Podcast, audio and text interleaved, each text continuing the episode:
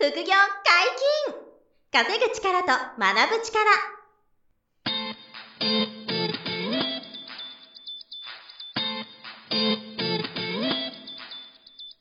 この番組は稼げるようになりたいを叶える副業アカデミーの提供でお送りいたします。副業アカデミーはあなたが副業で稼げる状態になることにコミットしたスクール。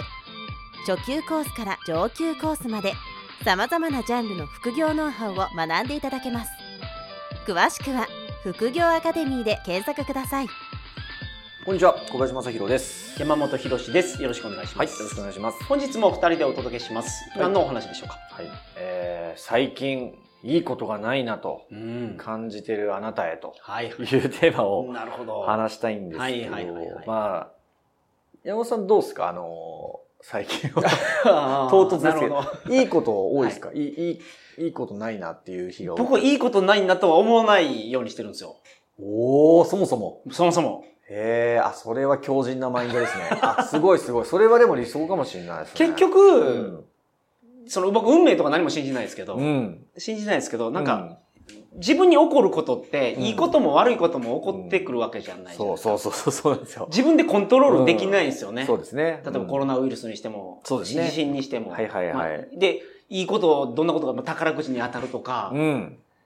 なんか自分の持ってるサービスが売れるとか、はいはいまあこういういいこと悪いこといろいろあると思うんですけど、自分じゃどうしようもないまあそうですね。コントロールできないこともね。コントロールできないこともあるじゃないですかうん多いと。うんってなった時に、はいはい。ラッキーやと思うか、はいはいはい。アンラッキーやと思うかうんって、受け取り方違うと思うんですよ。うん確かに。あ、じゃあ、その、いいことないなって思わないんですね。そもそも。思わないようにしてます。思わないようにしてるんだ。であー100円落としても、うん。500円落とさなくてよかったと。いや、もうポジティブな理想かもしれないですね。あーそ、の、結局自分の身に降りかかることって一緒なんで、確かに確かに。どう思うか同で。じですからね。はいうん。いや、なんかでも答え、答えが出ちゃったみたいな。いや、そんなことないと思今日の。テーマはでもそういうことに、まあ、つながればね、はいはいいいなと思うんですけど、なんかやっぱり、その、いいことないなって落ち込む人は多いんですよね、はいうん世の中。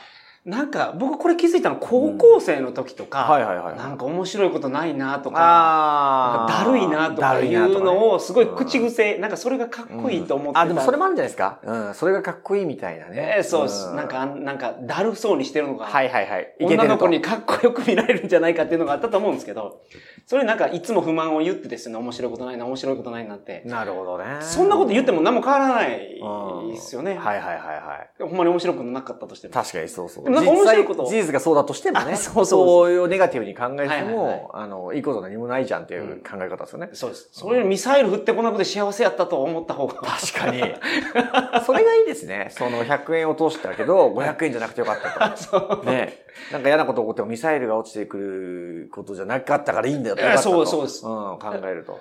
例えば、まあまあ、車を吸ってしまっはいはいはいはい。でもうんうんうんうん。すごいショックじゃないですか。ショックですね修理代もすごいかかるし。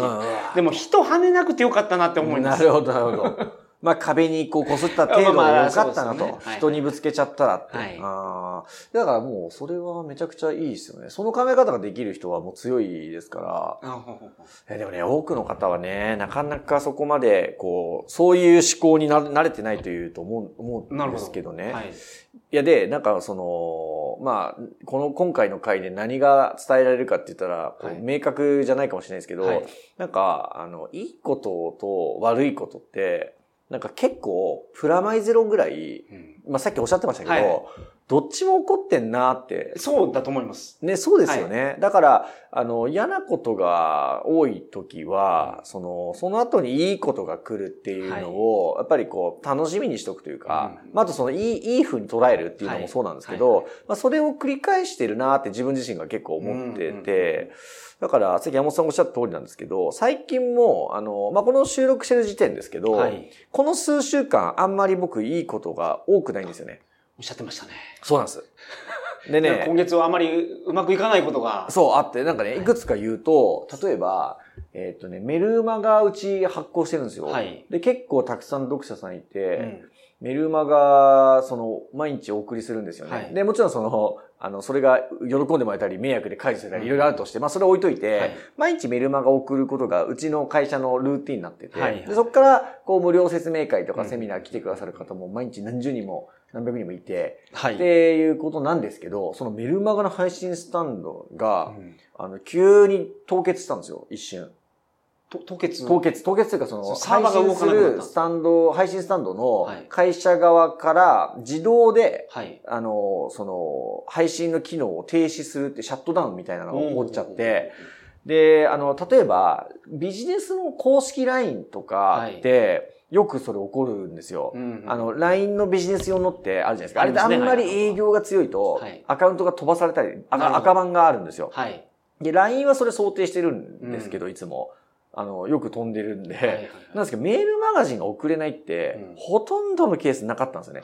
メールアドレスはもういただい、頂戴してるから、は配信する機能としては問題ないと思ったら、その、えっと、送っちゃいけないような、なんかはいハニートラップじゃないですけど、まあおー一つのウイルスみたいな、はい。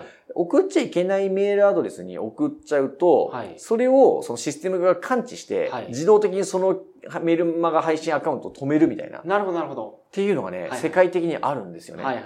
で、それに2、2リストだけそれをなんか僕らがどっかで取っちゃったらしくて。なるほど。そのメールアドレスにそれが入ってきてしまったんですね。そうなんです。で、それを感知して自動で止めるんですよ。なるほど。それで1週間ぐらい、はいあの別の配信スタンド、はい。僕が個人の時に使ってた配信スタンドさん再契約して、そはい。っから慌てて送り直したりして、そう。で、その間で、その、要は、届かなくなったメールアドレスが増えちゃったりとか、うーん迷惑、今までちゃんとこう、受信箱に届いてたものが、はい。あの、別の配信スタンドから送り直したから、迷惑メール入っちゃったりするんですよね。はいはいはいはい。は。いそのまあ、た迷惑だと思ってる人にはそれがいいでしょうけど、楽しみに待ってくれてる方にも、あれ来なくなったな、みたいな。はい。で迷惑メール、あるいは迷惑メールにすら届かないみたいなケースも出て、でそれが起こってすごいストレスがかかって、まあ、結果としては、その問題のあるリストとか、あとリスクのあるリストをちゃんとククレンジングって言うんですけど、はいはい。クレンジングするサービスがあるんですよ、メルマガあるんですよ。なるほど。メルアドクレンジングみたいな。はいはいそれをちゃんとやって、はいあの、まずでも基本的に全て合法で、うん。ちゃんと許可取ってメールマガいただい,、まあのいただいてるんで、無大丈夫な料セミナーに来られた方とか。そう。あとイベントで許可いただいた方、はい。OK もらったとか、うん。プレゼント差し上げる代わりに登録いただいた方とかに送ってるから、全く問題ないはずなのに、はい。なぜか、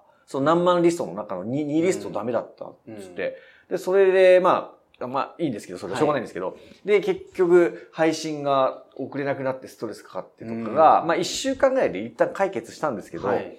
もうそれもすごい当時は死にそうになって、ああ、なるほど。とか、いあとは、まあ過去に僕ら、あの、補助金とかいろいろ、あの、いただいたりはいしてるんですけど、はい結構頑張って入れてた申請の補助金の審査が通らなくてとか、はいはい。結構自信あったやつがうん通らなくて、うわぁ、ダメだったみたいな。はい。で補助金の、その、まあい、いただくお金なんでね、あんまりずうずうしく言えないですけど、はい。まあ、結構まともな内容で申請でき,、うんできたと思うんですけど、通らなくて、うわぁ、残念だったとか、うん。あとは、あのーえっと、今、人が足りないんですよ、うちの会社、おかげさまで。で、その人材取ってるんですけど、うん。で、ありがたいことに、あのー、二人とか三人募集すると、はい。あの、400人とか、あの、500人とか一応エントリーくださるんですよ。まあ、その、伸びそうな会社やっていうことはもちろんあると思うんですけまあ、あど、と、コロナで。そうそうそう、コロナでお仕事はねう、ん。そう、なあの、困ってる方も多いからだと思うんで、その事務員とか、はい。ウェブ担当の人が募集すると、まあ、200から500の間ぐらいで、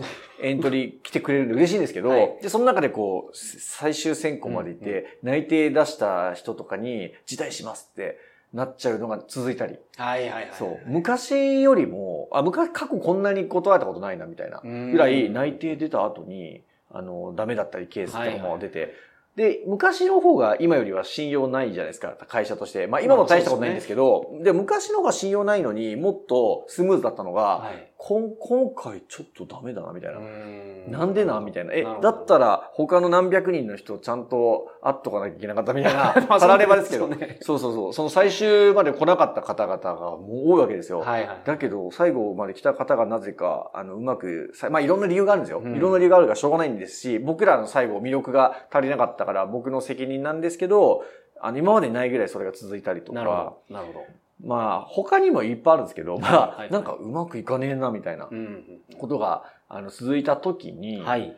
落ち込むんですよね、普通、人は。まあ、山本さんみたいな、その時に同時にこう、いいことが起こんないなとか。いや落ち込むは落ち込みます。落ち込む。落ち込む。落ち込む自分のそのなんか落ち込んだ心に栄養を与えるために。さっきの話よね。さっきのそう、あの、ノウハウがあるんだけど、そう。で、僕もその時にわーって落ち込んだり、いはいはいはいや、なんでこんなことなのかなと思った時に、あの、いや、でも、いつもいいことまた来るなーなんてうん。考えるようにしているし、実際いいことが起こるんですよね。で、で、たまたまなんですけど、今回その、例えばいいことが起こったのを一つ言うと、はい。あの、不動産投資僕やってるじゃないですか。はい。で、不動産投資をやって2012年に、はい。あの、建築した新築アパートがあるんですよね当時まあ、いつも6世帯の、そんな大きくないアパートなんですけど、はいそれを建築してずっと経営してて、まあはい基本満室経営をやってたんですけど、はいそれ信用金庫さんでお金借りてたんですよね。はい。で、それのね、借り換えがうん。OK 出たんですよ。はいはい。ほんついこの間。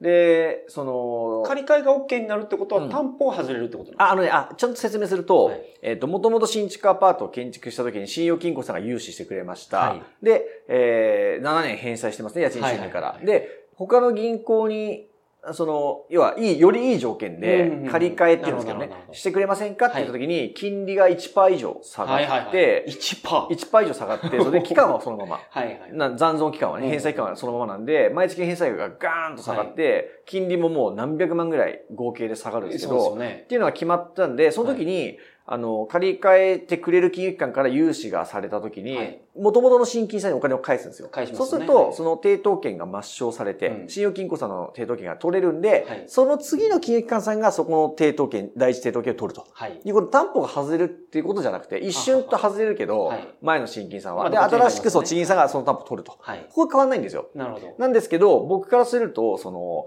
え毎月の返済額がもう数万単位で変わってくるのと、1%減ると、すごいんですよそりゃ。すごいですね。新金さんで2%台だったのが、い今回地銀さんで1%台になったんですよ。ね。だから、あの、僕みたいな、もともと年収350万ぐらいのはい。26歳のリーマンが一生懸命ヒーコから不動産投資始めてたんですよね。はい十何年前。はい。で、そこから考えたら、うん1%台の金利なんて、うんもうゆ夢にも不動産投資で1%台ってなかなかなんですよ。はいはいはい。あのまあ、住宅ローンと違いますからね。住宅ローンだったらそう、1%でも高い方ですよ。はい 0. 何パーですけど、はい投資の不動産って、まあ、駿河だったら4.5だし、うんあの、ノンバンクでも4%、3%、はいはい新金で2%台。で、地銀で1%台前、後半中盤で、はいで、メガバンクだったらまあ1%前半から 0. 何パーの超属性人はね、ただうんほとんどいないんですよ、はいそんな人は。だから僕な、僕のレベルでコツコツやっててきて、1%の借り換えできたななんてうんいうのがあったんですよね。はいその嫌なことが起こったう、んその直後ぐらいに。あ、だから、まあ嫌なこと起こるけど、うんまあ押し込まずに、持ち込むんだけど、うんなんつうの、さっき山本さんみたいなマインドセットで、まあ向き合ってコツコツやっていけば、またいいことも起こるなと。なるほど。だからその、なんで、悪い波といい波がこう繰り返してるなって改めてちょっと今月めちゃくちゃ感じてて、なるほど。だから、止まない雨はないと。やまない雨はない。さすが。そうですよね。そう。やまない雨ないなって、はいはいはい。あの、常に思っといた方がいいですよ。うんあの、えっ、と、どっちもあって、その、いいいことがつない時、はい。ね、なんか、しんどいなっていう時には、いいこと起こるなって思っといた方がいいし、うんやっぱり逆もあるんですよね。はい順調な時に、なんかでも悪いことも来るんだろうなって覚悟しておくっていうか。心構え持っとくってどっちもやっぱり、うん。あの、あるといいですよね。それがいいですね。そのやっぱりうん心はいつもそのなんか太平洋というかそのなぎがいいですよね、もなぎ。う。もう波一つない。鬼滅の刃で、あ見ま したね、技で。富岡義勇のあの、水の呼吸の、そう、めちゃくちゃ強い技でしょ。11の方かなんかありますね。富岡さんしか使えない。富岡さんしか使えない水の呼吸。そう、なぎってね。そう、ああいう状態がやっぱりいいですよね。うん。なんかとら、いいことがあっても悪いことがあっても心が乱れない。そう、それがね、あの、ん常に意識できてるといはいんですよね。うんなんか、どっちも難しいんですよね。悪い時はいに、いいこと起こると思うのもしんどいし、忘れちゃうし、はい。順調な時は調子乗っちゃうから、うんあの、嫌なことがその後来ることを想定しないことが多いじゃないですか。はい。だから、こんなはずではってカウンターパンチが入ることがあるから、まあちょっと前にも言いましたけど、あの、フラット思考ですよね。はい。プラスが起こった時にマイナスを考える。うんマイナスが起こった時にプラスを考えるっていう、このフラット思考っていうのが、うん。やっぱり、あの、あれ、あることで、なんていうんですかね、どんな波が来ても、はいはいはいこう、あんまり沈没しない、こう、か艦隊っていうんですか、船が、船。うんそう、沈まない船がまあ、作れるんだろうなって、あの、今回ちょっといいことがつなんか少ない時に、改めて僕がちょっと思ったと。いうところで、だからその小林さんの考えは止まない、雨はないっていう考え方で、うんはい僕はその雨が降ってたとした時に、うんほとんどの人嫌なことやなと思うじゃないですか。うん。雨降って嬉しい人もいるんですよ。うん。そういうことですよね。そうです。だからまあ、雨降ってええこともあるんじゃないかなと。うん。だから冒頭で山本さんが言ってくれてたことはそれですよね。はい雨降ったことでいいこともあると。子供と例えば水たまりで遊べるとか、遊べるとかね。確かに確かに。うん。まあ、そういう、この二つを組み合わせることで、うんその心に。そうですね。どっちも有効ですよね。はいはいその今山本さん言ってくれたようなパターンもあれば、あの、繰り返される、いいこと悪いことはね、繰り返されてくるし、どっちもいい考え方で、まあ強く生きていく秘訣なのかなと特にそう思います。その、の、しかもその落ちてる時にいいことがあったら、そうそうそうそうですね。その、うんいいことっていうのは、すごくうん嬉しく感じます。嬉しい。今回だからその借り換えが決まった時はね、う嬉しかったですね。ああ、こういうこともあるんだな、みたいな。落ち込んでる時に。あはいはいああ、こんないいこともあったんだ、そういえば、人生には、みたいな、今日、大げさですけど。でも本当になんかそれ思いましたはいね。で、今後もこういうのを繰り返していくんだろうなって。うんでもやっぱり、まあ、いつも言ってることですけど、何らか行動してたり、仕掛けたり、挑戦してるから、悪いことといいことが起こってるんですねですよね。はいはいだから、その、何もしなければ、いいこと悪いことの波小さいと思うんですよ。うんだけど、やっぱり、あの、挑戦したり行動していって人生を向上させていきたいから、だから波は大きくなるんですよね。うんうんでそこをやっぱりこう楽しむというか、あの、さっき言ったなぎの状態で、はい。その大きないい波悪い波をこう楽しんでいくっていうんですかね。うんうんうん強く生きていくっていうことができれば、その行動できるし、うん。挑戦もし続けられるから、結果人生良くなると。はい。まあそういうことなんで、まあこのリスナーさんとかもいうん。意識高い人多いとはい思うんで、あの、そんな考え方があるんだなってちょっと参考にしてもらえば嬉しいなっていうところ素晴らしい。ですね。うん。うん。やっぱ挑戦してる人は、挑戦、挑戦し続けてる人には何か心の障壁であったり、いろいろ起こりますから。起こるから。特にそれが来てるってことは挑戦してると。そうそう、その証拠だから、はいそう、自信に変えていけばいいんですよ。なるほどそうそう。うん本日も素晴らしい話はい、でした。ありがとうございました。副業解禁稼ぐ力と学ぶ力。そろそろお別れのお時間です。お相手は小林正宏と。山本博史でした。さよなら。さよなら。この番組では皆様からのご質問を大募集しております。副業に関する疑問、質問など、副業アカデミーウェブサイト、ポッドキャストページ内のメールフォームよりお送りくださいませ。